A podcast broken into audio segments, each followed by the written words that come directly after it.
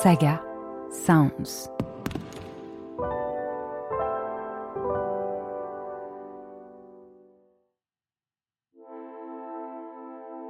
Il y a 50 ans, paraissait un rapport scientifique qui fit l'effet d'une bombe. Le rapport Meadows, publié en 1972 par des chercheurs du MIT, un célèbre institut de recherche américain, alertait sur les dangers que nous fait courir une croissance économique illimitée dans un monde aux ressources finies. Pourtant, depuis, nous n'avons pas changé de trajectoire.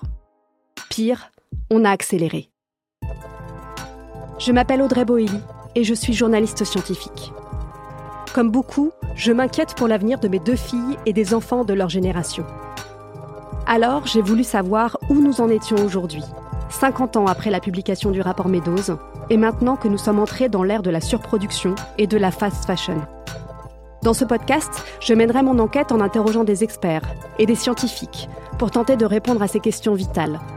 S'est-on rapproché des limites planétaires? Les a-t-on déjà dépassées?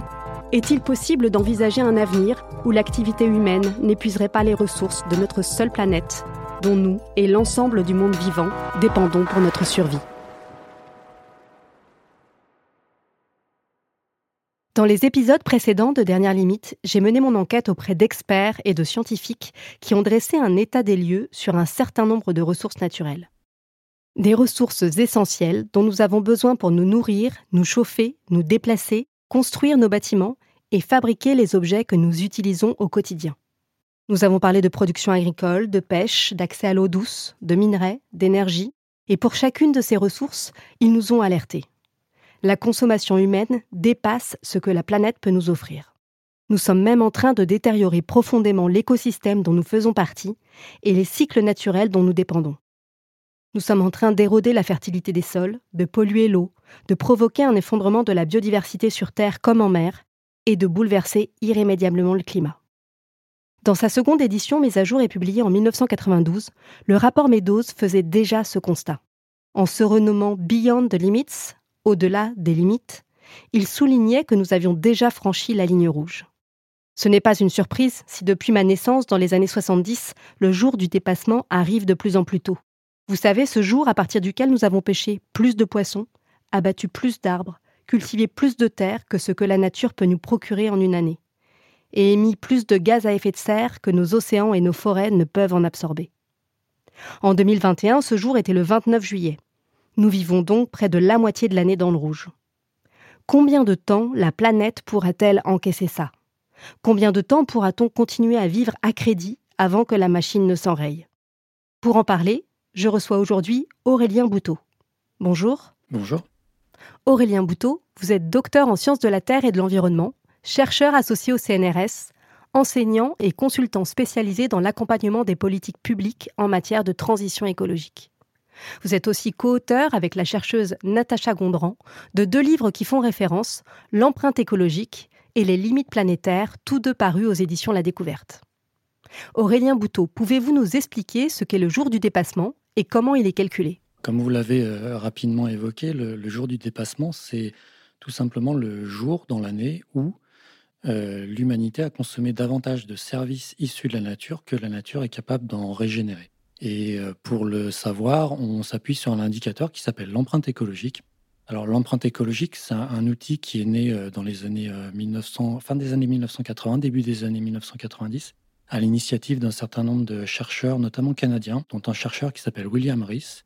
Ce qui intéressait William Rees à ce moment-là, c'était vraiment de savoir quelle est la, la surface de terre agricole, mais aussi de forêt, dont dépend une ville pour euh, vivre et, renouveler ses ressources. Et en, élargissant ce calcul à l'échelle d'un pays, puis à l'échelle de l'humanité, euh, William Rees a élaboré cette notion, ce concept d'empreinte écologique. Et à l'échelle de l'humanité, effectivement, quand on fait ce calcul, on se rend compte aujourd'hui que l'humanité a besoin chaque année euh, de davantage de services issus de la nature que la nature est capable d'en régénérer. Il faudrait plus de surface que ce qui est disponible, ce qui traduit en fait un déficit écologique. Et comment arrive-t-on à calculer un jour du dépassement dans l'année?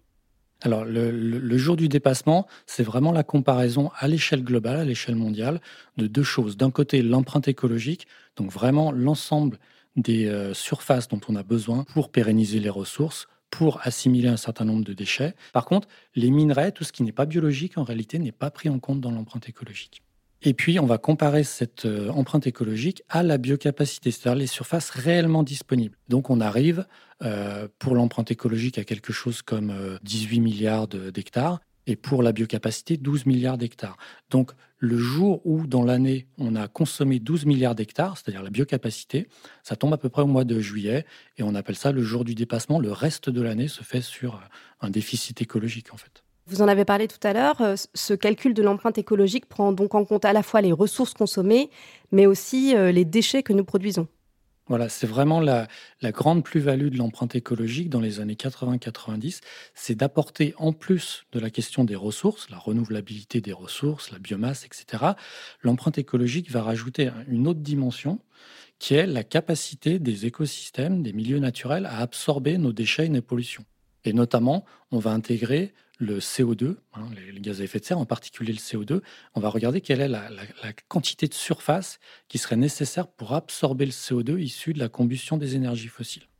Donc combien en gros de forêts, par exemple, il faudrait pour séquestrer le CO2 qui aujourd'hui va s'accumuler dans l'atmosphère et générer le, le changement climatique.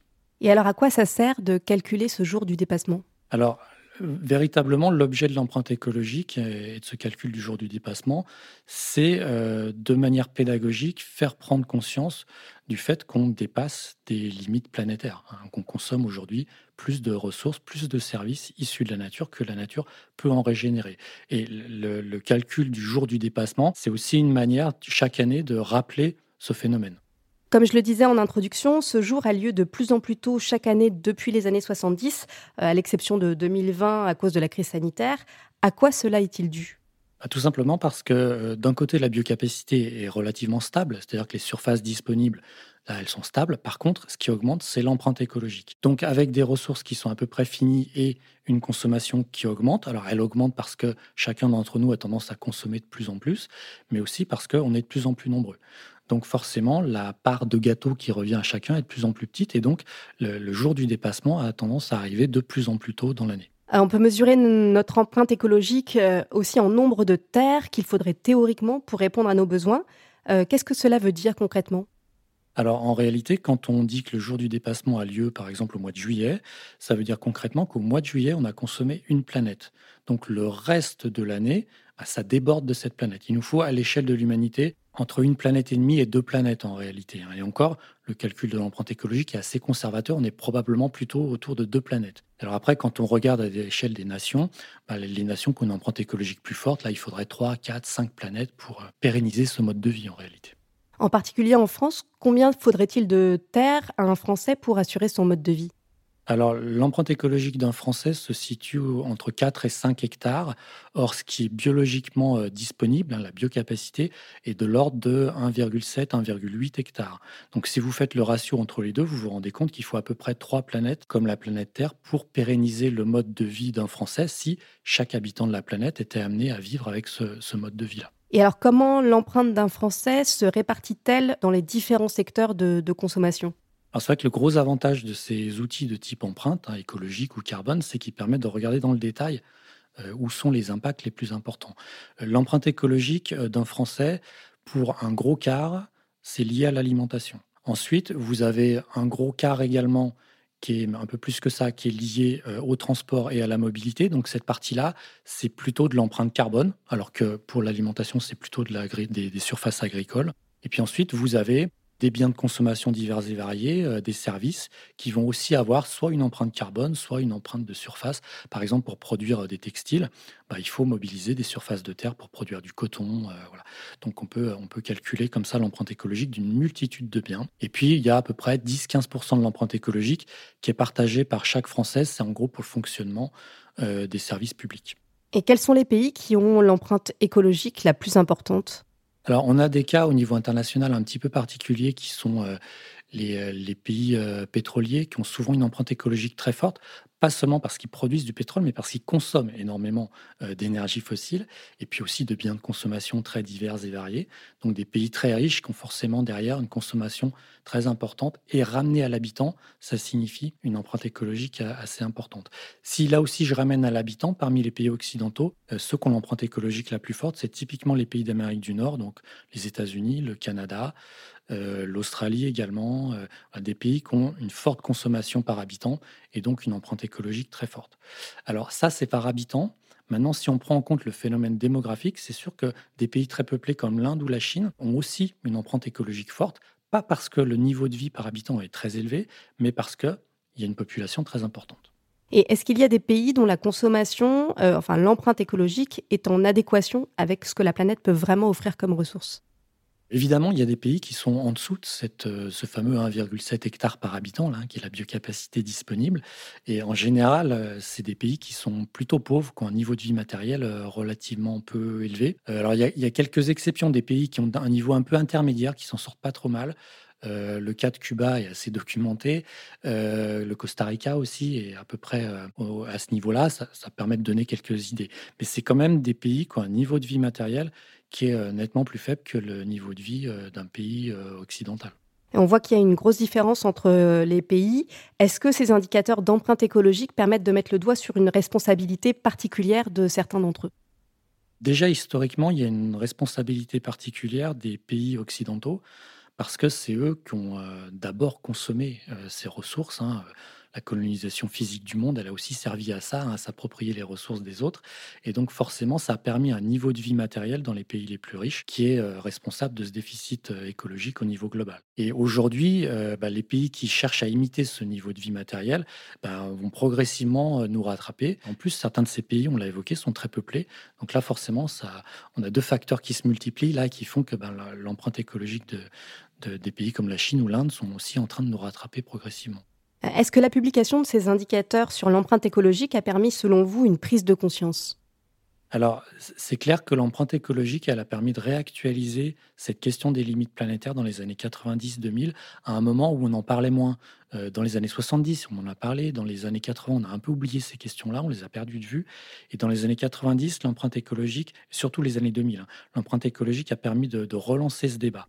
Justement, on va faire un petit, euh, un petit retour dans le temps pour essayer de comprendre historiquement, à quel moment on s'est mis à, vraiment s'intéresser à cette question euh, des limitations des ressources naturelles?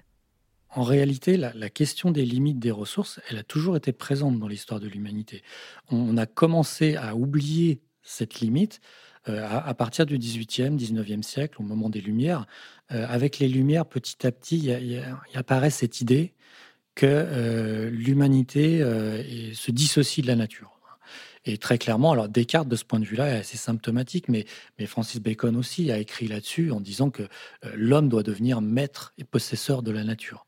Hein, il doit vraiment dominer la nature et la nature doit être mise au service de l'humanité. Donc on dissocie à ce moment-là, hein, un certain nombre de philosophes vont proposer cette idée centrale que l'homme est en dehors de la nature, à côté de la nature, et doit mettre la nature à sa disposition. Descartes va dire grosso modo la même chose. Il va aussi parler de l'animal-machine. Donc on voit bien qu'on est dans une vision de la nature à la fois très mécanique, très utilitariste. Et c'est sur cette vision utilitariste des choses que la société occidentale et la modernité vont se développer. C'était déjà présent, hein, même dans, les textes religieux, hein, par certains aspects, la nature au service de l'humanité, mais c'est encore renforcé par cette idée qui est présente dans les, dans les Lumières. Moi, je suis environnementaliste et j'ai toujours un petit peu de mal à utiliser ce terme d'environnement parce que la notion d'environnement renvoie à quelque chose qui nous entoure. Donc, on fait une différenciation entre les êtres humains d'un côté euh, et puis le, reste de la nature. Or, on est des êtres biologiques et ça, c'est vrai que euh, à partir du moment où on a, commencé à oublier ça, on a perdu de vue cette question de la limite à la fois des ressources et puis des capacités de la nature à, supporter euh, nos, pollutions diverses et variées. Donc on peut dire qu'au cours du 18e et 19e siècle en Occident, euh, on a commencé à reléguer cette question de la nature au second plan. Et puis il y a eu un retour de ces questions, alors de manière très ponctuelle au 19e siècle. Il faut quand même se rappeler qu'à la fin du 19e siècle, on commence à prendre conscience par exemple du changement climatique. On évoque déjà cette hypothèse-là. Mais voilà, c'est des questions qui vont rester assez secondaires tout au long du 19e et du 20e siècle. Et il va vraiment falloir attendre en fait la, fin du 20e siècle pour qu'on se réapproprie ces enjeux-là. Est-ce qu'on peut dire qu'il y a un vrai tournant au début, euh, là, au XXe siècle, au début des, années 70, euh, où on voit apparaître des mouvements de défense de l'environnement? Oui, alors euh, typiquement, le, tournant des années 70, il est marqué par la montée en puissance de l'écologie politique, et puis euh, la montée en puissance aussi des mouvements sociaux qui, sont porteurs de ces enjeux environnementaux. Les grandes ONG environnementales qu'on connaît encore aujourd'hui, que ce soit le WWF, les Amis de la Terre, Greenpeace ou autres, c'est des ONG qui sont nées à la fin des années 60, au début des années 70, de la prise de, conscience dans la société occidentale de cette question des limites planétaires. il y a eu des précurseurs dans les années 50-60, on peut penser à, Rachel Carlson et ses, euh, écrits sur... Euh, euh, sur l'effet des pesticides, hein, sur les, milieux naturels. Donc il y, a eu des précurseurs dans les années 50-60, mais c'est vraiment dans les années 60-70 qu'il y a une montée en puissance de ces questions-là. On évoque euh, souvent l'année 1969 où on a mis pour la première fois le pied sur la Lune et on a pu observer la Terre depuis l'espace comme un moment clé de la prise de conscience de la finitude de, la Terre. Sans être un spécialiste de la question, ce qui est sûr, c'est que on évoque effectivement souvent cette date euh, parce qu'il y a à ce moment-là une double prise de conscience, à mon avis. D'abord, une prise de conscience de euh, la capacité de la technologie, hein, euh, parce qu'on arrive à marcher sur la Lune, c'est quand même pas rien. Et en même temps, bah, cette, cette, vue de la Terre de l'extérieur permet quand même de prendre conscience de la finitude de la Terre. Et, donc, il y a eu cette, voilà, cette double prise de conscience à la fin des années 60, début des années 70, qui a sans doute favorisé la, prise de conscience des finitudes hein, des ressources. C'est dans ce contexte qu'a été écrit le rapport euh, Les limites de la croissance par l'équipe de chercheurs du MIT dirigée par Denis Meadows. Exactement, oui. On est à, l'époque, à la fin des années 60, euh, au sein de la société civile, il y a un certain nombre de personnalités qui s'interrogent sur ces questions-là. Et effectivement, ce qu'on appellerait aujourd'hui un think tank, hein, le, club de, Rome, euh, a posé à ce moment-là la question de la finitude des ressources en se demandant quelles étaient les perspectives pour l'humanité euh, de développement à la fois démographique, économique, dans un contexte de finitude des ressources et de finitude des, capacités de la nature. Le rapport euh, Meadows conclut que les ressources planétaires mettent une limite à la croissance. Comment la communauté internationale s'est saisie de ces questions, cette limite à la croissance? Comment ça a été euh, accueilli à ce moment-là?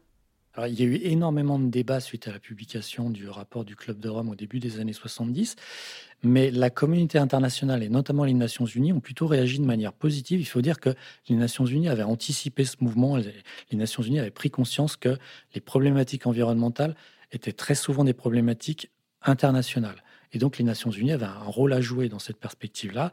Et donc au début des années 70, en 1972, euh, il y a une première conférence qui a été tenue euh, à Stockholm et qui a permis d'aborder ces questions-là. Euh, dans la foulée, on s'est vite rendu compte qu'il y avait une tension entre les pays du Sud qui légitimement demandaient à augmenter leur niveau de vie matériel, les pays du Nord qui commençaient à prendre conscience des, limites planétaires. Et de là est née la nécessité d'arriver à réconcilier ces enjeux de développement d'un côté et de protection de la nature de l'autre côté. Et c'est dans le cadre de ces négociations internationales que, en 1983, a été créée la, Commission mondiale sur l'environnement et le développement. Et la Commission mondiale sur l'environnement et le développement a publié en 1987 un, rapport, le rapport Brundtland, qui a proposé un, terme, le terme de développement durable, comme un concept qui permettait de répondre aux besoins du présent en prenant en compte les, les, capacités des générations futures à répondre à leurs propres besoins. Et donc, en essayant de réconcilier ces questions d'environnement et de développement finalement. Et comment était défini ce concept de développement durable à l'époque? Alors, ce qui est intéressant, c'est qu'on partait en fait euh, d'une divergence de points de vue. Hein. D'un côté, on avait une nécessité de protéger l'environnement qui était de plus en plus forte, portée par des acteurs de plus en plus euh, importants, et en même temps, ce, cet impératif de croissance économique, de développement économique et matériel. Et du coup, la, négociation internationale, elle portait vraiment sur comment réconcilier ces deux enjeux. Et quand on est dans une situation de conflit comme ça, on essaie de trouver bah, des, points euh, communs, quoi, des points de convergence. Et c'est dans cette négociation qu'est apparue l'idée de solidarité intergénérationnelle qui, elle, était extrêmement euh, consensuelle. Ça, tout le monde est d'accord sur l'idée qu'il faut permettre aux générations futures de, de répondre à leurs besoins. Et c'est autour de cette, cette idée qui est né le concept de développement durable, donc un développement qui permet de répondre aux besoins du présent sans compromettre la capacité des générations futures à répondre aux leurs. Mais pourtant, on a continué d'épuiser les ressources aux dépens des générations futures. En fait, assez rapidement, on s'est rendu compte qu'il y avait un dissensus, une, divergence de point de vue sur ce qu'il faut léguer aux générations futures. Les économistes néoclassiques, très vite, ont dit, mais la, limite des ressources, c'est pas un problème parce que euh, on, est en, ce qu'il faut, c'est léguer aux générations futures les, capacités de produire de la richesse. Donc là, on retombe dans les théories économiques classiques qui consistent à dire, ben, pour produire de la richesse, il faut quoi? Il faut du capital, du travail, et donc le capital naturel n'est qu'une forme de capital parmi d'autres. Et donc les économistes néoclassiques ont dit, bah, si le capital naturel s'épuise, c'est pas si grave que ça parce que finalement, on peut substituer ce capital naturel par du capital technique, technologique et puis par de la richesse aussi économique qu'on va léguer aux générations futures en lieu et place du capital naturel euh, dégradé. Alors qu'évidemment, de l'autre côté, les environnementalistes disaient mais attention, non, il y a des choses qu'on peut absolument pas substituer. Euh, donc, il faut léguer aux générations futures euh, des ressources naturelles en état et des capacités de l'environnement à fonctionner, un climat sur. Euh, voilà, donc euh, là-dessus, il y, a en fait assez rapidement eu des divergences sur cette question de qu'est-ce qu'on lègue aux générations futures. Est-ce que cette hypothèse de la substituabilité des ressources vous semble scientifiquement fondée? Alors, en tout cas, ce qu'il faut reconnaître, c'est qu'elle avait un grand avantage, cette hypothèse, c'est qu'elle permettait de défendre l'idée que finalement, on pouvait continuer à miser sur la croissance économique sans remettre en cause euh, ce, dogme-là. Alors, l'ambiguïté, c'est qu'effectivement, euh, cette substituabilité, elle a eu lieu sur les ressources jusqu'à un certain point. Euh, c'est-à-dire que au 19e siècle, par exemple, on pensait qu'assez rapidement, on, arriverait à, atteindre un certain nombre de limites, par exemple sur la productivité agricole. On s'est rendu compte qu'en intensifiant la production, on arrivait à repousser ces limites. Parce qu'on a trouvé des techniques, des technologies qui permettaient d'intensifier l'exploitation de la nature en réalité. Et en intensifiant l'exploitation euh, de la nature, on a repoussé le mur des limites des ressources. On est arrivé à. Donc, ça, on a une multitude d'exemples qui nous montrent que c'est faisable, on est arrivé à le faire. Le problème, c'est qu'en intensifiant l'exploitation des ressources, on a augmenté la pression qu'on portait sur l'environnement et on a créé des déséquilibres écologiques dont aujourd'hui, on n'est absolument pas sûr qu'on pourra les, les substituer par des technologies. Quoi. Typiquement, le changement climatique. Aujourd'hui, dire qu'on arrivera à résoudre le problème du changement climatique par des, réponses purement technologiques, ça, c'est quand même euh, problématique. Hein. On n'est pas capable de, le démontrer aujourd'hui. Pour l'instant, la technologie, elle a ce double effet qui se coule, là, ce qu'on appelle parfois l'effet rebond. C'est-à-dire qu'à chaque fois qu'on trouve des technologies qui nous permettent de réduire notre intensité ou notre empreinte écologique, eh ben, malheureusement, cette réduction est compensée par l'augmentation de la consommation de ce bien ou d'un autre bien. Alors, il y a plein d'exemples en la matière. Un des plus symptomatiques, je trouve qu'il est très pédagogique, c'est euh, ce qui s'est passé sur, la, sur les véhicules individuels en France, par exemple, entre 90 et 2015. On a des, vraiment des données très documentées sur le sujet. On consomme 15% d'énergie en moins grâce au progrès technique. Malheureusement, sur la même période, on a acheté des véhicules plus lourds, plus gros.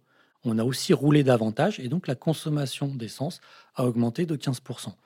Donc ça, c'est un exemple typique d'effet rebond. La technologie ne suffit pas. S'il n'y a pas en même temps de la sobriété, on n'arrivera pas à résoudre le problème. Et alors, pour revenir à ce concept de développement durable, pensez-vous que la croissance économique puisse être durable? Ça, c'est le débat central, j'ai envie de dire, hein, du développement durable, puisqu'on voit que c'est sur cette question de la croissance qu'on a chopé depuis maintenant 50 euh, ans. Hein. Est-ce que la croissance peut être infinie ou non? Je pense que quand même, c'est très, très, très compliqué euh, d'imaginer qu'on va pouvoir pérenniser la croissance économique pendant des décennies et en même temps résoudre les problématiques environnementales. Je vais juste prendre un exemple. Aujourd'hui, pour absorber les gains de productivité et pour préserver en gros le, taux d'emploi dans un pays comme la France, il faut à peu près 2% de croissance économique chaque année. Ça, c'est le rêve de nos dirigeants, c'est d'avoir 2% de croissance économique parce que ça permet notamment de résoudre le problème du chômage et d'absorber les gains de productivité et donc ne pas euh, traduire les gains de productivité en destruction d'emplois nets. Donc en fait, ça veut dire qu'il faut produire et consommer chaque année un petit peu plus. Euh, mais 2% de croissance par an, du fait de la, dimension exponentielle de la croissance, sur un siècle, ça nous oblige à multiplier par 6 à 7 notre production et notre consommation. Donc il faut bien avoir en tête que 2% de croissance par an, c'est ça, ça veut dire ça. Ça veut dire dans 2 à 3 générations, produire et consommer 7 fois plus qu'aujourd'hui. Imaginez qu'on va pouvoir diviser par 3 notre empreinte écologique et par 10 ou 12 la partie carbone de notre empreinte, c'est quand même euh, voilà, c'est quand même problématique. Ça suppose des ruptures technologiques complètement phénoménales qui nous font rentrer quelque part dans la science-fiction. Vous en avez parlé tout à l'heure. Pour repousser en fait les limites planétaires, on a intensifié l'impact sur la planète. Sur les cycles naturels. Et pour mesurer ça, on s'est fixé des euh, repères avec neuf limites planétaires. Oui, voilà, c'est un petit peu l'évolution assez naturelle de l'empreinte écologique qui finalement euh, ne mesurait pas tout. Euh, on, a depuis les années 2000, la fin des années 2000, toute une littérature scientifique qui vise à essayer d'identifier un certain nombre de, de limites planétaires, c'est-à-dire de capacité de la nature à supporter les euh, dégradations qu'on lui, lui fait subir. Et euh, les, les, scientifiques, depuis maintenant une bonne dizaine d'années, ont identifié neuf grandes limites euh, à l'échelle planétaire. Évidemment, le changement climatique, l'érosion du vivant et la biodiversité. Donc ça, c'est deux questions qui sont déjà très présentes, hein, même dans les médias. Mais il y a un certain nombre d'autres limites qui aujourd'hui sont sur le point d'être dépassées, et certaines sont déjà dépassées, et qui sont moins connues. Alors par exemple, les cycles de l'azote et du phosphore qui ont été très profondément euh, euh, perturbés depuis le début du XXe siècle, notamment par l'agriculture intensive. Euh, le cycle de l'eau douce qui a été énormément perturbé également. L'autre problème du CO2 qu'on appelle l'acidification des océans. Le changement d'affectation des sols, donc en gros c'est tout ce qui relève de la déforestation massive, hein. la pollution atmosphérique des particules, qui commence à avoir des effets globaux sur le climat, euh, sur le fonctionnement de la mousson en Asie, par exemple. Euh, la couche d'ozone stratosphérique, on pourra peut-être en reparler un peu plus tard parce que c'est une question qui, est déjà un peu ancienne maintenant. Et puis d'autres pollutions qui sont liées aux impacts sanitaires ou environnementaux qui, qui pourraient aussi avoir des problématiques à l'échelle planétaire et sur lesquelles il y a un certain nombre de travaux aujourd'hui qui sont engagés. Donc on a identifié effectivement un certain nombre de, problématiques sur lesquelles il y a des, euh, voilà, il y a des, des limites euh, planétaires qui aujourd'hui sont identifiées par la communauté scientifique. Et vous disiez que certaines d'entre elles étaient déjà en passe d'être dépassées ou euh, étaient déjà dépassées.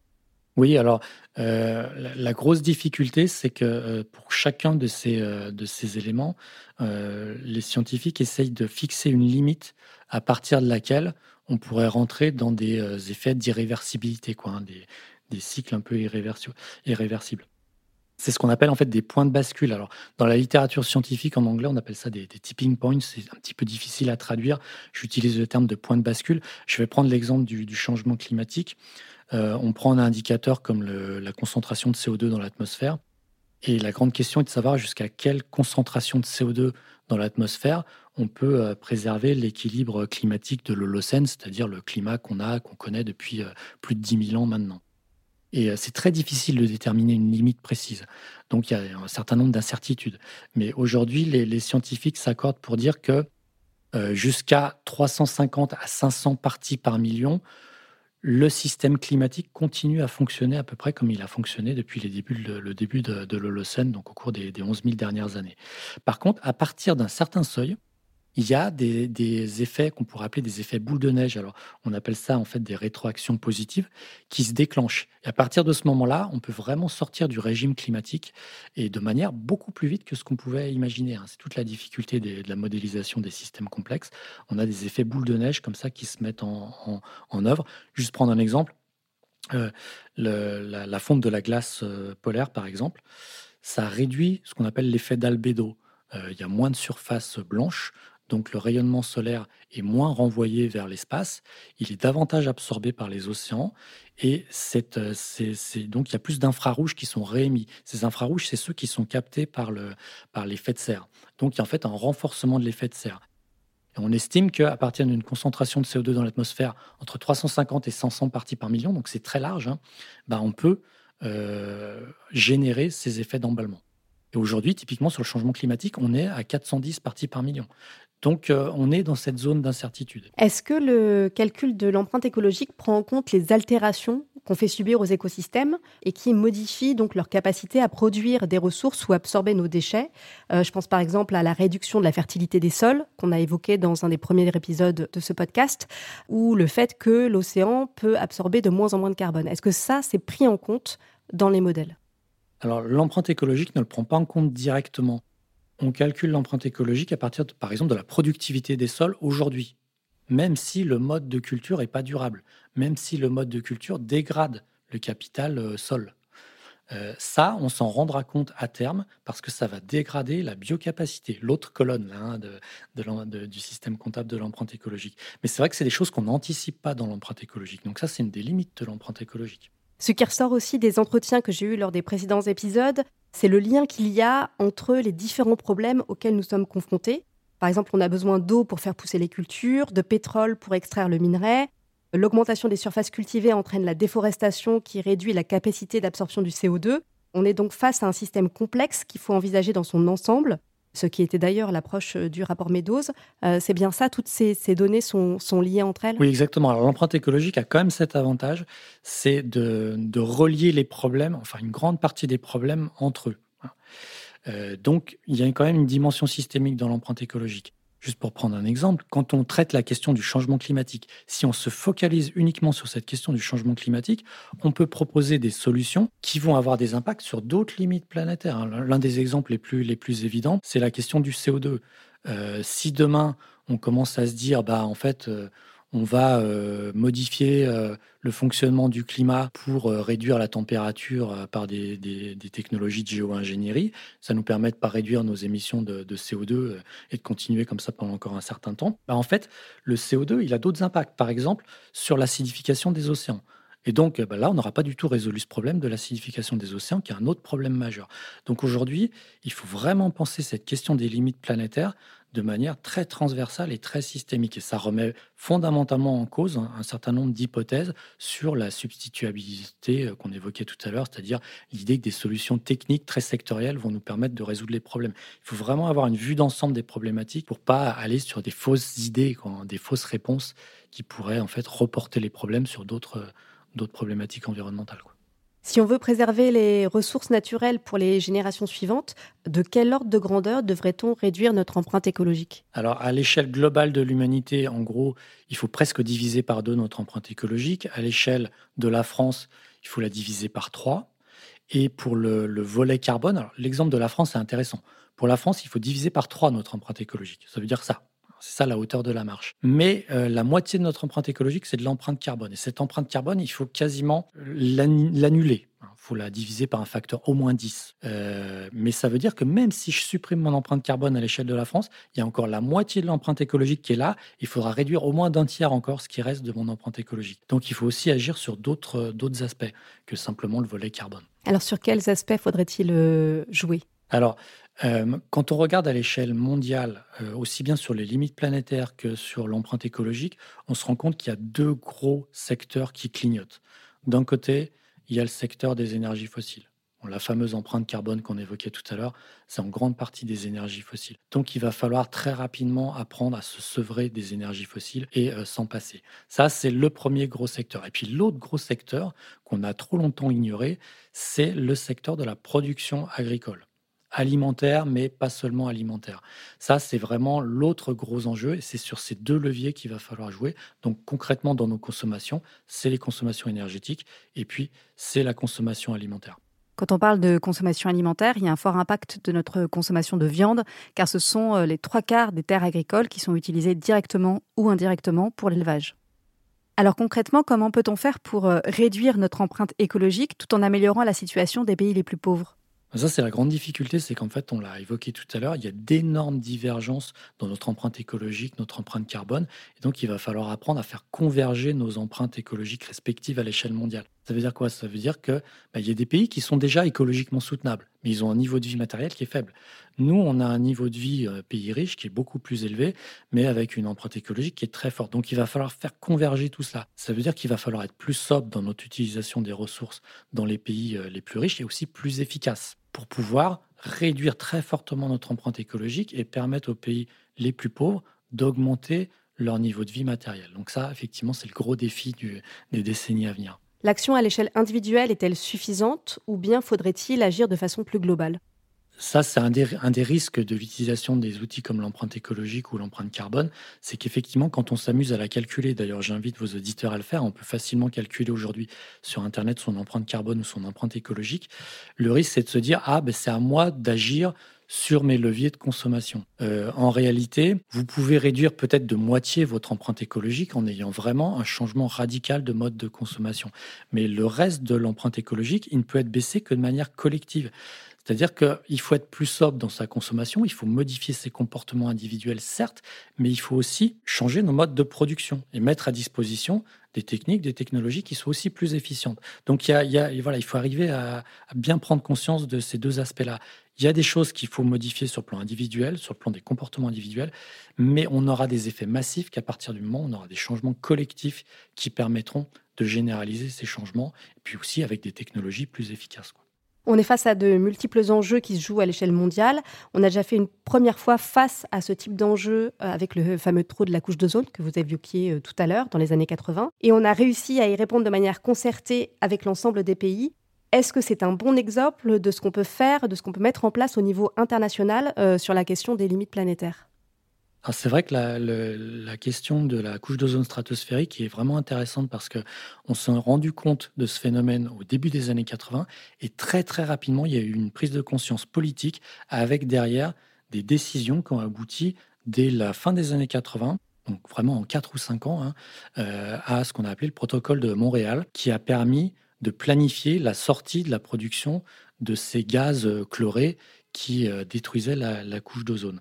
Euh, le problème, c'est que si on prend l'exemple du changement climatique, ça fonctionne pas sur la question du changement climatique et des gaz à effet de serre pour une bonne raison, c'est que les gaz à effet de serre, il y en a absolument partout dans nos consommations. Des énergies fossiles, par exemple, sont partout. Et du coup, on n'a pas trouvé de substitut. Autant sur les gaz chlorés, on a trouvé des substituts techniques, technologiques assez rapidement, autant sur ces questions d'énergie fossile, on n'a pas trouvé les substituts aussi rapidement en tout cas. Donc ça suppose des changements beaucoup plus profonds. Et donc euh, c'est un petit peu la limite de cet exemple de, l'ozone stratosphérique, c'est qu'on ne peut pas l'appliquer à d'autres enjeux comme le changement climatique par exemple. En introduction de votre livre L'empreinte écologique, vous citez l'exemple de l'île de Pâques comme celui de l'effondrement d'une civilisation suite à l'épuisement de, ressources naturelles, en l'occurrence des forêts. Pourquoi avez-vous choisi cet exemple? Quand on a écrit la, première édition de cet ouvrage à la fin des années 2000, euh, on parlait beaucoup de cet exemple de, l'île de Pâques. Euh, c'est vrai que euh, quand les Européens ont débarqué sur l'île de Pâques, ils ont été confrontés à cette espèce de choc où d'un côté on avait les témoignages d'une civilisation très développée, les fameuses statues de, l'île de Pâques, et en même temps on avait une population qui ne témoignait pas de ce niveau de développement euh, technique. Et du coup, s'est posé la question de comment avait évolué cette civilisation. Et on s'est très rapidement rendu compte qu'au moment où avaient été érigées ces, statues, l'île de Pâques était couverte de forêts. Et donc, il y avait une consommation sans doute très importante de bois qui avait permis le développement de la civilisation euh, pasquane. Euh, quand les Européens sont arrivés, en fait, il n'y avait plus du tout de forêt. Donc on a évidemment très vite fait le lien entre le fait que les Pasquans avaient détruit leur écosystème, notamment leur écosystème forestier, et le fait que la civilisation pasquane s'était effondrée. Alors, en réalité, c'est un petit peu plus complexe, euh, visiblement. Hein, les, connaissances évoluent sur la question de l'île de Pâques. Mais en tout cas, c'est un témoignage vraiment symptomatique du lien qu'il peut y avoir entre l'effondrement d'une civilisation et la destruction d'une partie de son, bah, support euh, naturel et de son écosystème. Ce qui est assez étonnant, c'est que les habitants de l'île de Pâques ont pu se rendre compte à l'échelle de leur île de la disparition progressive de la forêt dont ils dépendaient. Alors pourquoi, selon vous, n'ont-ils pas réagi avant l'épuisement de cette ressource? C'est très difficile de répondre à cette question parce que, une fois de plus, les connaissances évoluent là-dessus. Hein. Mais euh, il, semblerait qu'effectivement, ils aient franchi un espèce de tipping point, comme je l'évoquais tout à l'heure, c'est-à-dire ce point de bascule, à un moment où la forêt n'a plus pu se régénérer. Et à ce moment-là, bah, c'était trop tard. Donc, ils ont sans doute poussé un peu trop loin la, la, ils ont tiré un petit peu euh, la ficelle un peu trop loin, quoi. Et du coup, à, un moment donné, eh ben, il était juste trop tard pour euh, régénérer l'écosystème. Donc voilà, un bon exemple de, civilisation qui allait à un moment donné trop loin, quoi. Pensez-vous qu'aujourd'hui, à l'échelle mondiale, on fait en fait face à une situation similaire à celle des habitants de l'île de Pâques? Et est-ce qu'il est encore temps d'ouvrir les yeux? L'objet d'un outil comme l'empreinte écologique, c'était précisément de, prendre conscience de ce phénomène.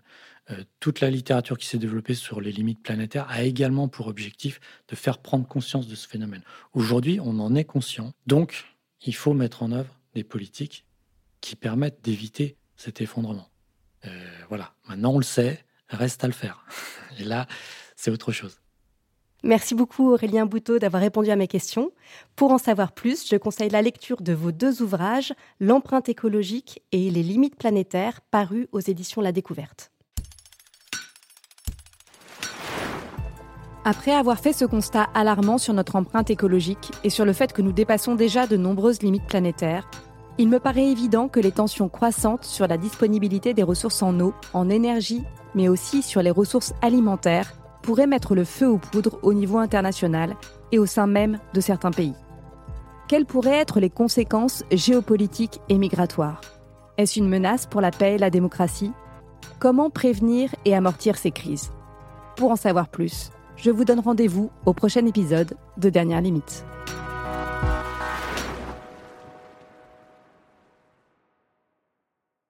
Dernière Limite est un podcast pensé et écrit par Audrey Boelly. La réalisation et la musique sont d'Emma Chevalier, l'illustration de Chloé Nicolai et la production Saga Sounds. Avec le soutien de la Fondation Madeleine, abritée par la Fondation de l'Université Paris-Dauphine PSL. Pour soutenir ce podcast, n'hésitez pas à mettre des étoiles sur votre plateforme d'écoute et à partager ce podcast autour de vous. Et suivez Saga Sound sur les réseaux sociaux pour être tenu au courant de nos prochaines productions.